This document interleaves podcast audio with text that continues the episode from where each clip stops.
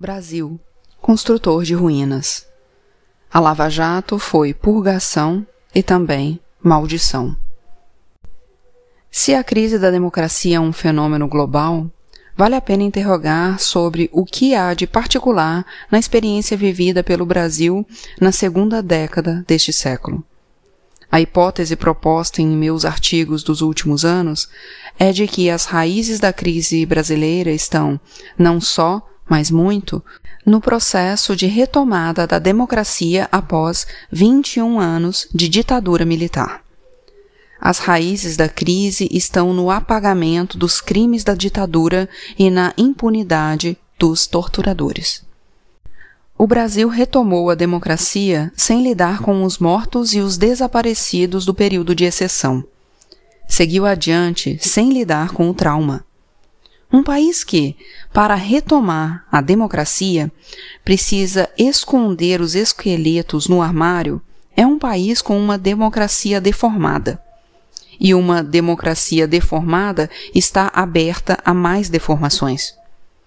O que se infiltra no imaginário da população é que a vida humana vale pouco, qualquer que seja o regime. E este me parece ser um dado determinante na crise brasileira. Os significados da Lava Jato devem ser decifrados também a partir desse passado que não passa.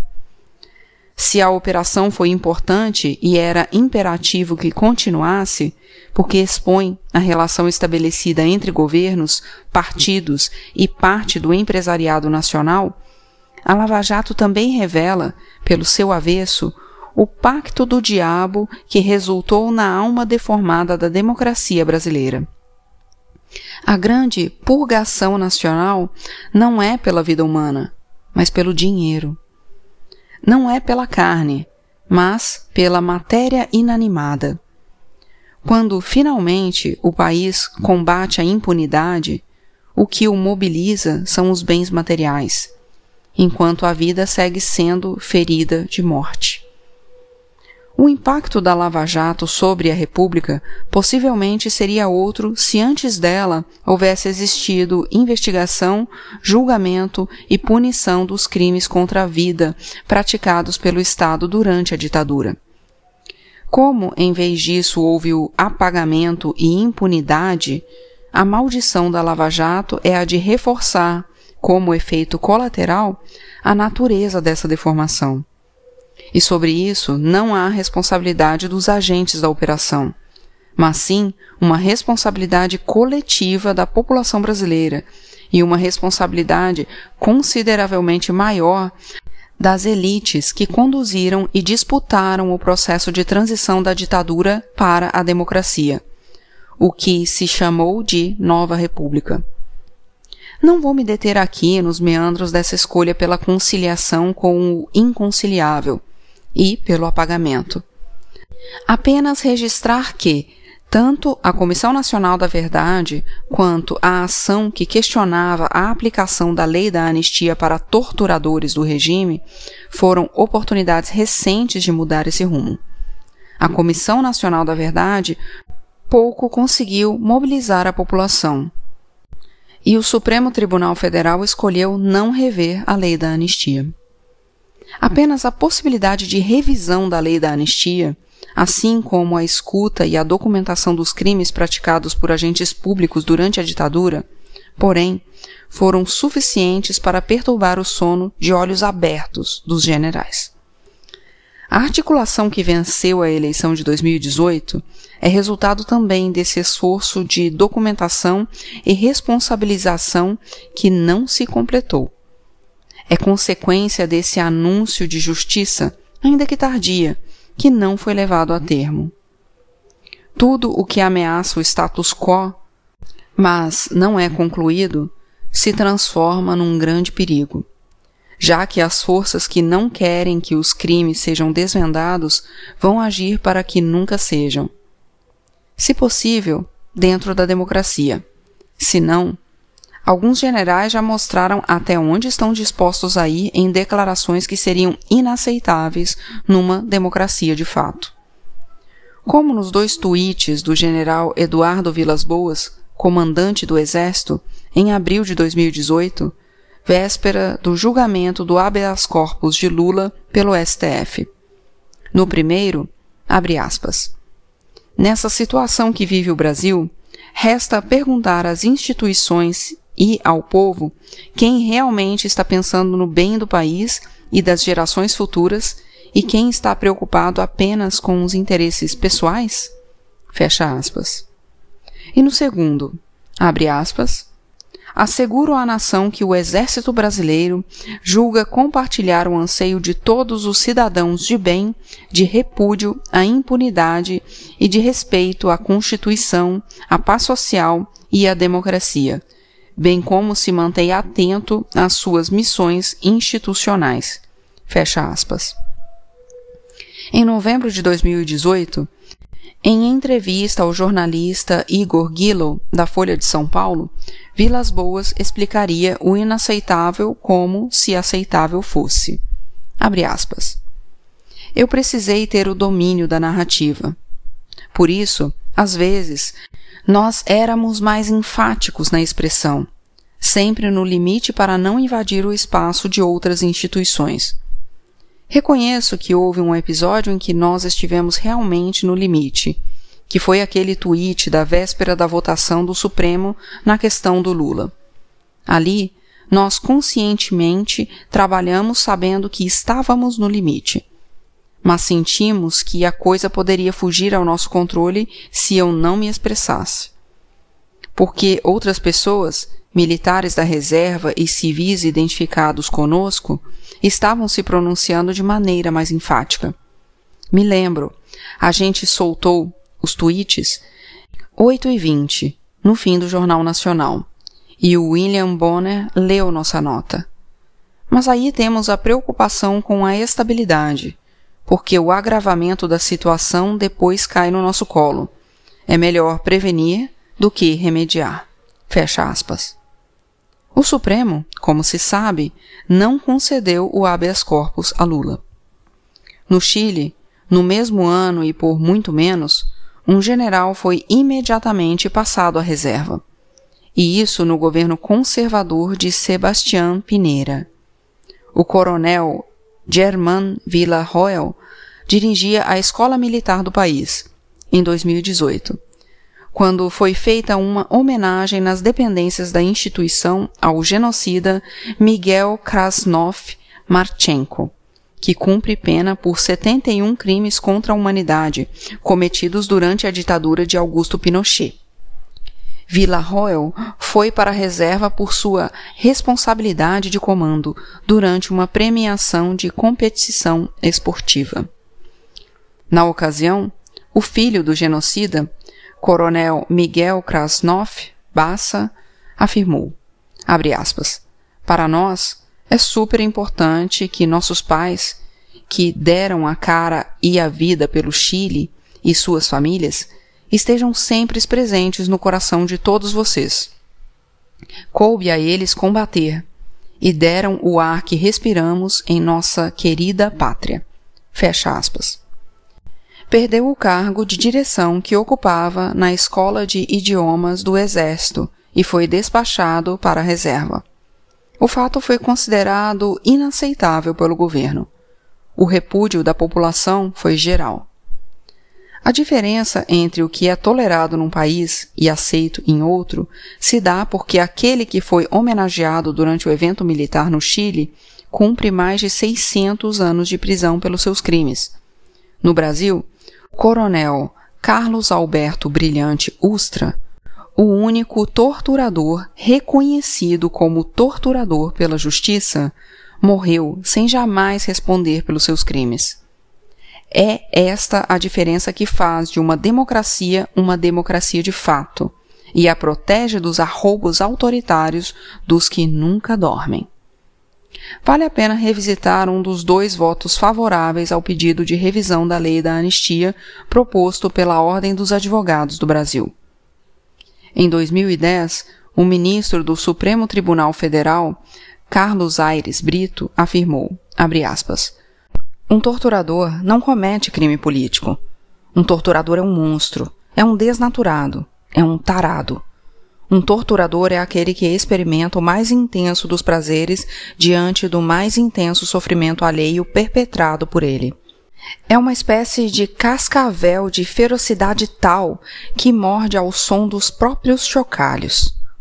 Não se pode ter condescendência com o torturador. A humanidade tem o dever de odiar seus ofensores, porque o perdão coletivo é falta de memória e de vergonha. Fecha aspas. A cena que expressa a deformação da democracia brasileira é, como já foi dito e vale repetir, o voto que homenageia o torturador e ameaça a torturada, daquele que, em 2019, se tornaria o presidente do Brasil. A nova fase da história do país que ali se iniciou começou como pornografia. Ainda que o ato tenha sido apontado dentro e fora do Brasil, o fato de não ser produzido um horror absoluto e disseminado é mais um sintoma da deformação. Ao não haver responsabilização pelo crime de apologia de crime ou de criminoso, previsto no Código Penal, ficou evidente tanto para Bolsonaro quanto para os grupos que ainda estavam decidindo sua atuação nos anos que viriam, que a disputa pelo apagamento da memória poderia ser ganha. A partir daquele momento, não houve mais limites. A escolha pela conciliação com o inconciliável e pelo apagamento dos crimes da ditadura, para além das circunstâncias do momento, tem raízes históricas mais fundas ela vai se encontrar com as razões pelas quais o Brasil foi o último país das Américas a abolir oficialmente a escravidão negra. E está na própria formação do que se chama de Brasil.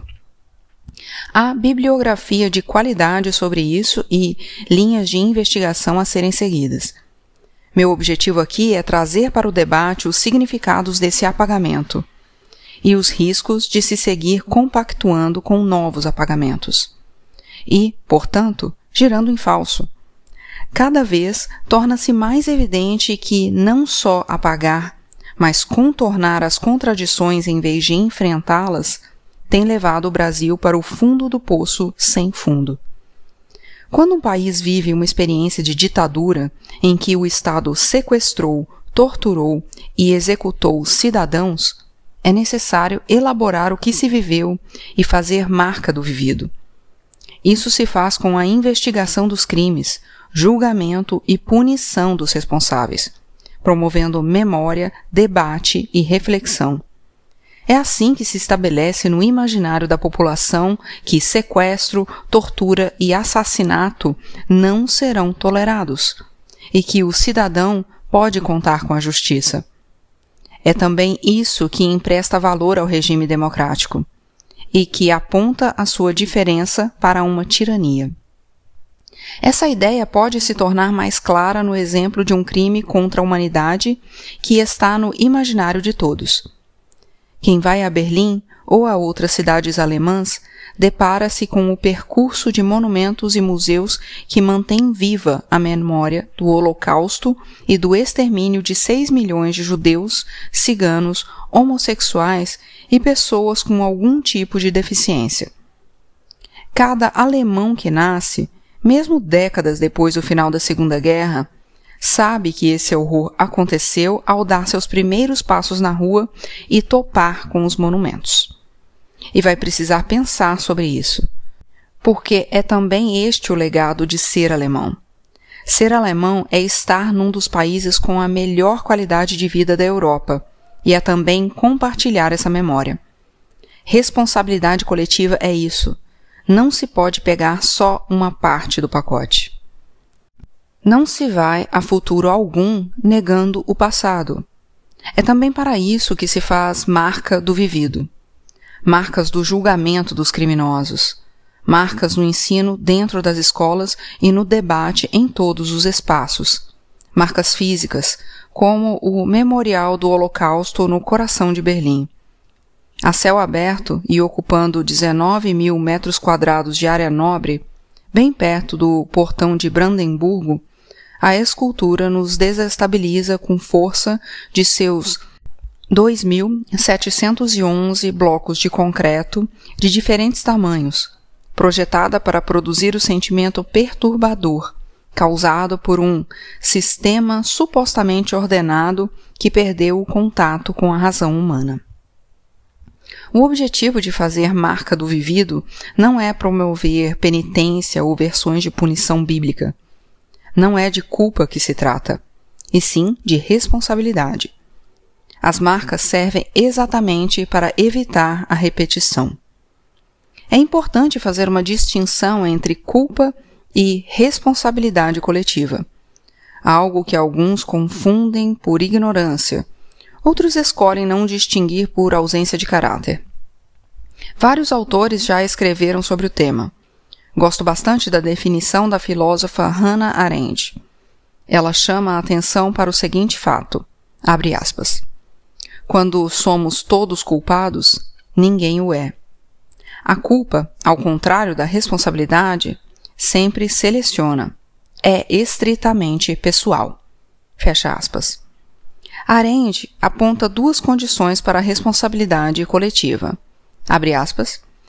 Devo ser considerado responsável por algo que não fiz. E a razão para a minha responsabilidade deve ser o fato de eu pertencer a um grupo, um coletivo, o que nenhum ato voluntário meu pode dissolver. Isso é, o meu pertencer ao grupo é completamente diferente de uma parceria de negócios que posso dissolver quando quiser. Esse tipo de responsabilidade, na minha opinião, é sempre política. Quer apareça na forma mais antiga, em que toda uma comunidade assume a responsabilidade por qualquer ato de qualquer de seus membros, quer no caso de uma comunidade ser considerada responsável pelo que foi feito em seu nome. Fecha aspas.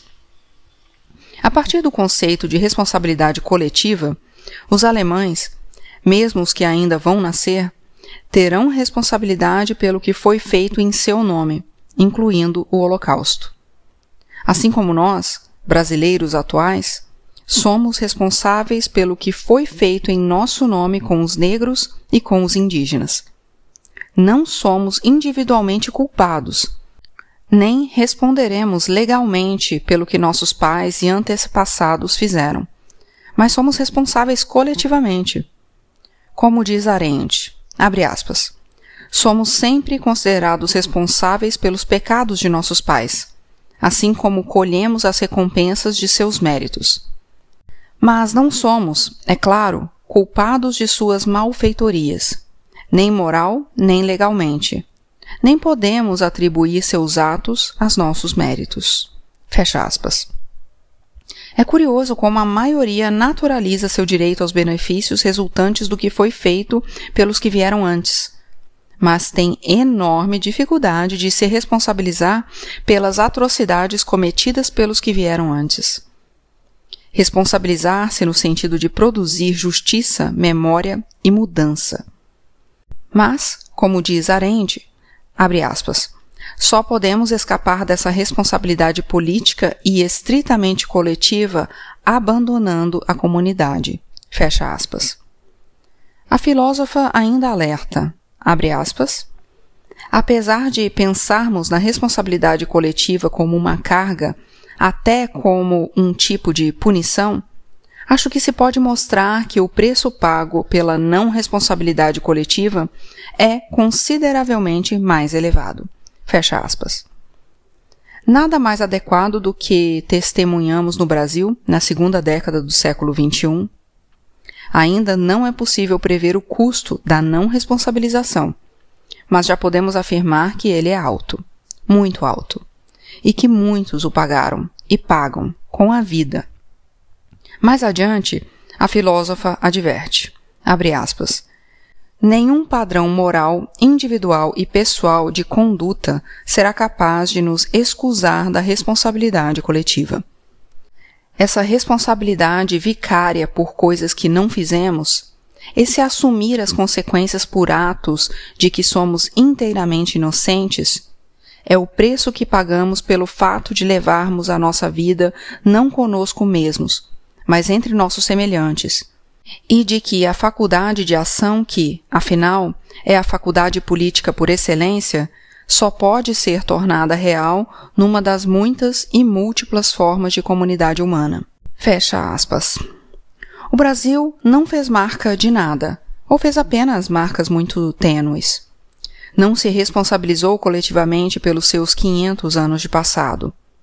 Ter feito justiça nos crimes da ditadura e ter feito marca nesse período recente teria sido fundamental para a refundação da democracia. E ainda pode ser, embora essa possibilidade pareça cada vez mais distante. O impacto de não ter feito marca já se mostra muito mais destrutivo e perigoso do que as análises mais sombrias apontavam. Dificilmente haveria um apologista da tortura na presidência do país se o Brasil tivesse seguido o caminho de alguns de seus vizinhos da América do Sul. Ao julgar e condenar sequestradores, torturadores e assassinos de suas ditaduras, e afirmar à sociedade que crimes de Estado não serão tolerados. No Brasil, torturados e familiares de mortos e desaparecidos gritam sozinhos, e poucos, cada vez menos, escutam. A maioria da população parece acreditar que o passado deve passar sem deixar marcas. E quem deseja justiça e reparação é confundido com um revanchista. Em 2018, virou esquerdista ou comunista numa nova etapa da perversão das palavras. Num país de apagamentos, justiça é seguidamente confundida com vingança. Esse fato é parte do atoleiro em que o Brasil se meteu como nação enquanto damos voltas e mais voltas em avenidas com o nome de ditadores. Não haverá democracia plena enquanto um filho correr o risco de se encontrar na padaria com um assassino do pai e saber que aquele funcionário público jamais foi perturbado por um julgamento. Ao contrário, goza da impunidade e com a impunidade. A vizinha argentina colocou mandantes e torturadores na cadeia. Foi na prisão que o general Jorge Rafael Videla, ditador de 1976 a 81, morreu aos 87 anos. A Argentina promoveu também um processo de recuperação da identidade dos filhos dos mortos e desaparecidos, muitos deles adotados por famílias de torturadores do regime.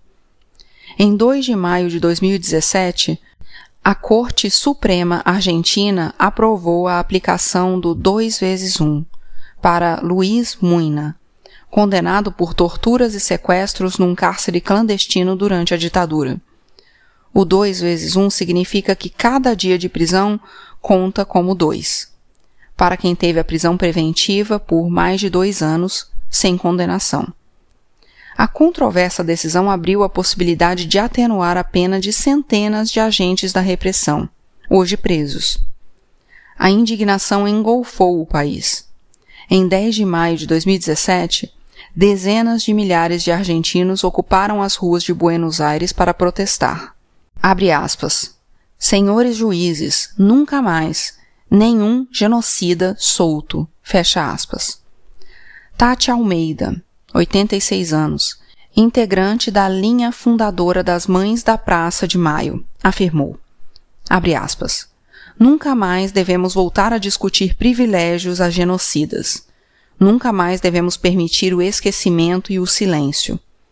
Mariana D filha de um dos mais terríveis torturadores, somou-se à multidão.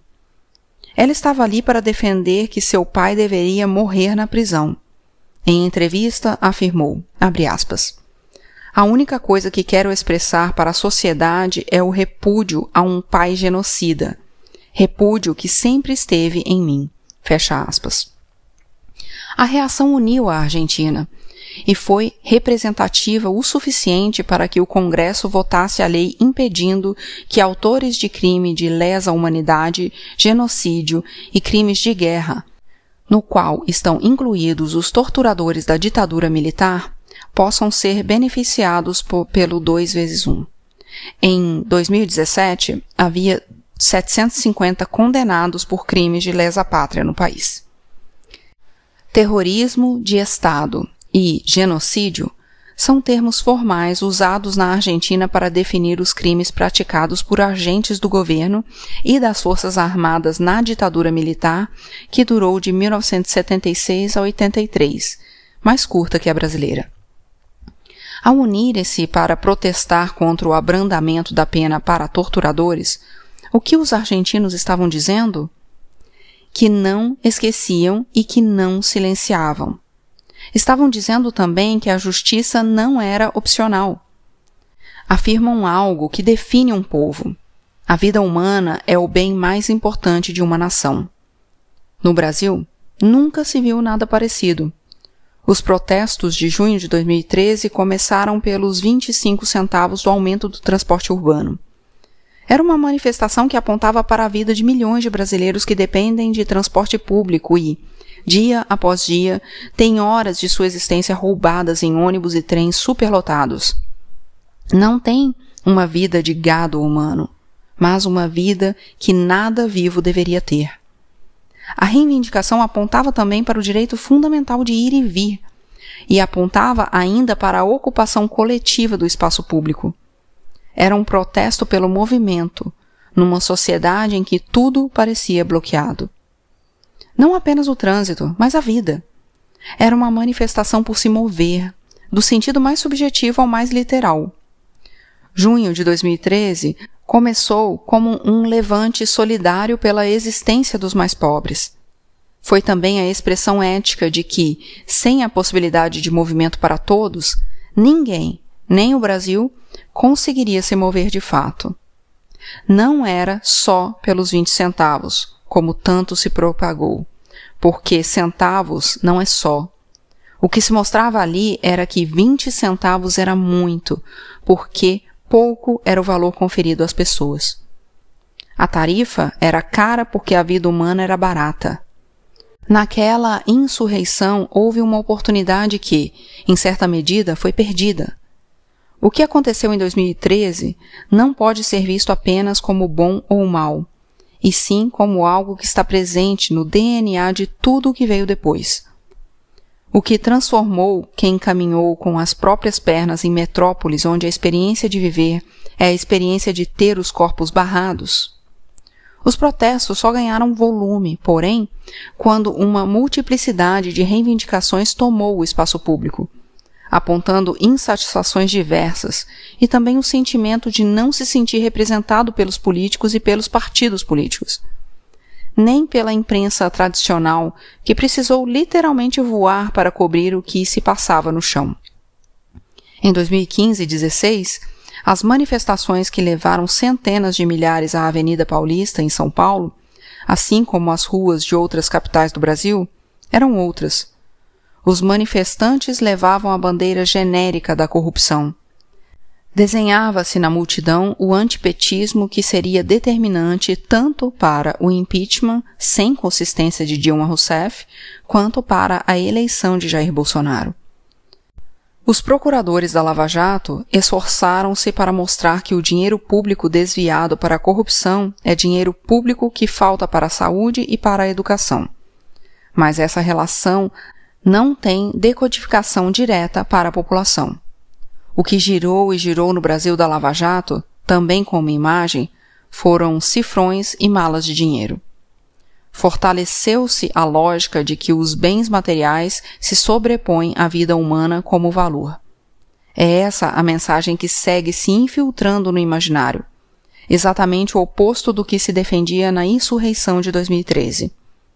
É também nessa chave que pode ser compreendido o forte rechaço a um punhado de adeptos da prática black bloc, porque quebravam fachadas de bancos, enquanto as agressões da polícia militar contra a carne humana dos manifestantes provocavam menos revolta, em parte da imprensa e no senso comum quando se apontava que os manifestantes vestidos com a camiseta da corrupta CBF tiravam selfies com a polícia militar nas manifestações pelo impeachment de Dilma Rousseff, era para esse ponto que se chamava a atenção.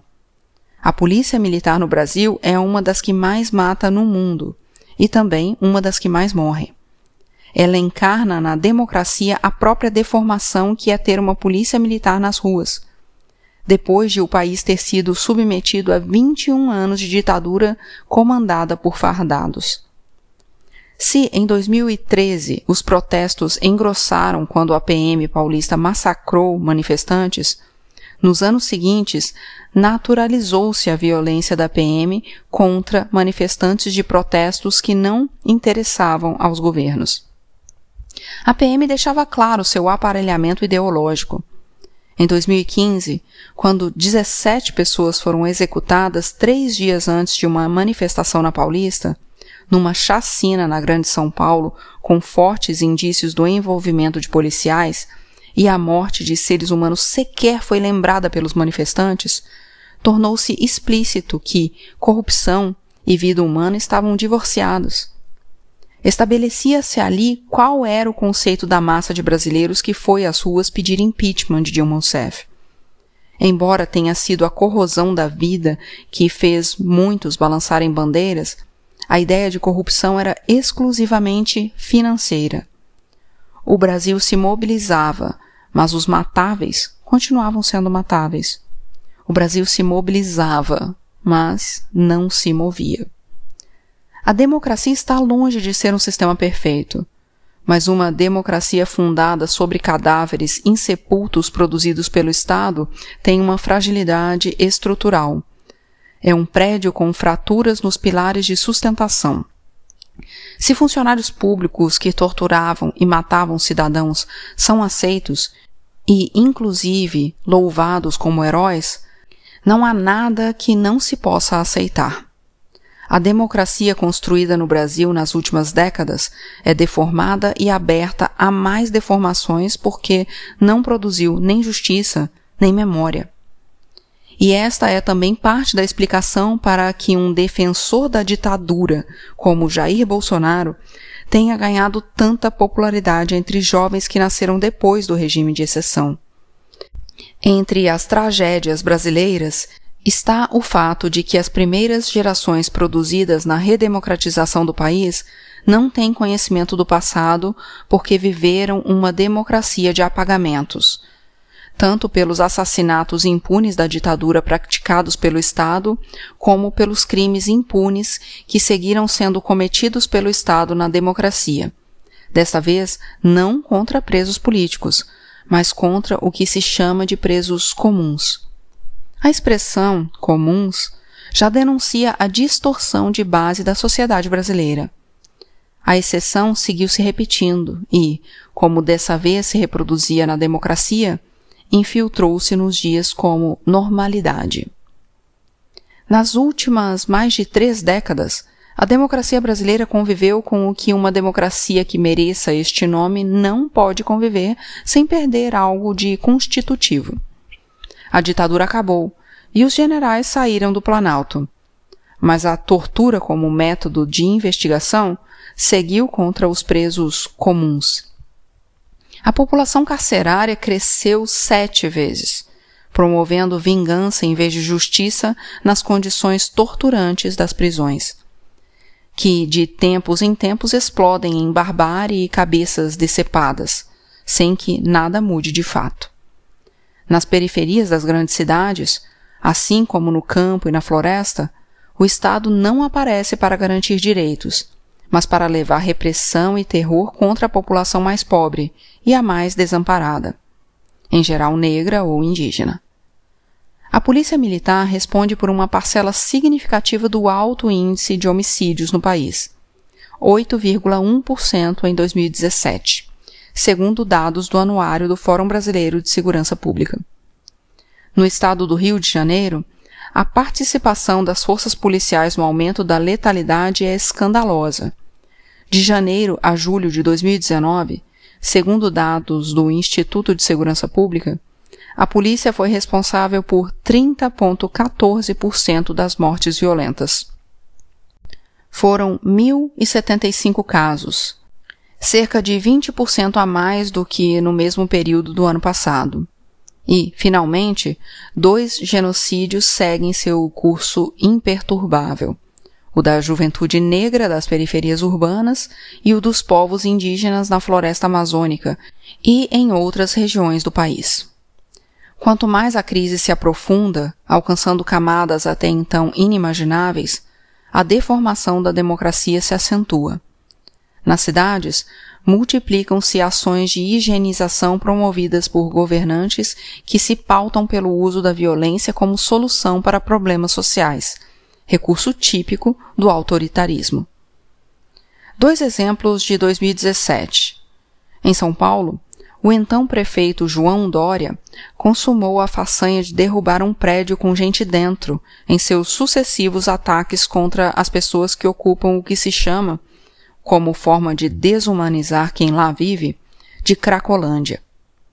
Dória também tentou internar pessoas à força, trazendo de volta aquela que nunca nos deixou, a lógica dos manicômios. O que aconteceu com Dória? Em 2018 foi eleito governador. Em Porto Alegre, a Brigada Militar, como é chamada a PM no Rio Grande do Sul, do então governador José Ivo Sartori, do PMDB, promoveu uma ação de guerra contra as mais de 70 famílias da ocupação Lanceiros Negros, que há um ano e sete meses ocupavam um prédio público abandonado por mais de uma década.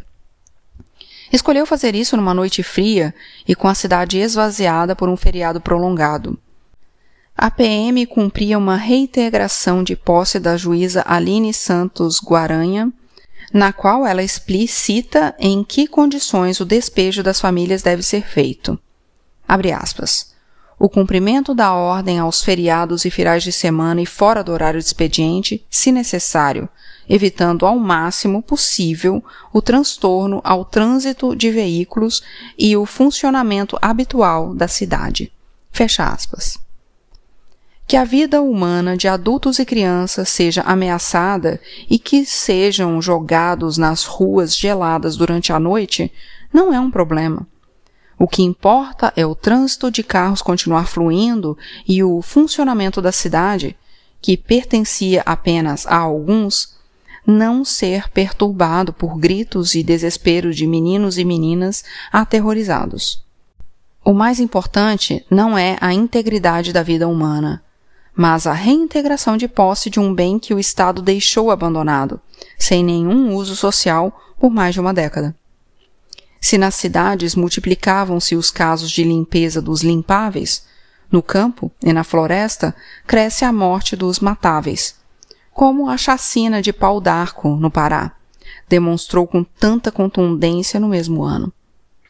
Pelo menos dez trabalhadores rurais foram mortos pela polícia militar, com evidências de tortura, e o país não parou.